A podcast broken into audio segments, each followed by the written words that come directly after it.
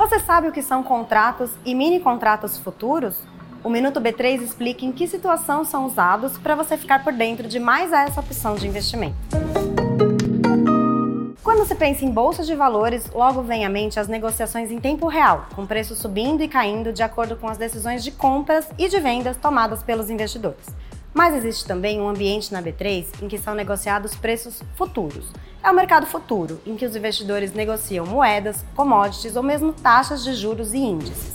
A ideia surgiu da necessidade de diminuir os riscos de perda com oscilações de preços ao longo do tempo. O contrato futuro de dólar, por exemplo, pode servir para proteção ou especulação sobre o preço da moeda em uma data futura. Para evitar os custos de uma possível alta cambial, o investidor compra contratos futuros de dólar ao valor que espera pagar, assegurando previsibilidade em seus gastos. Esse ativo é uma opção para quem procura aumentar seu capital, mas também pode ser utilizado para a prática de hedge, que é uma estratégia de proteção contra as oscilações de preços no mercado. Os contratos futuros cheios têm valores altos. Para atender investidores interessados em aplicar valores menores, surgiram os mini contratos Nessa versão, há a opção de operar o índice Bovespa e dólar.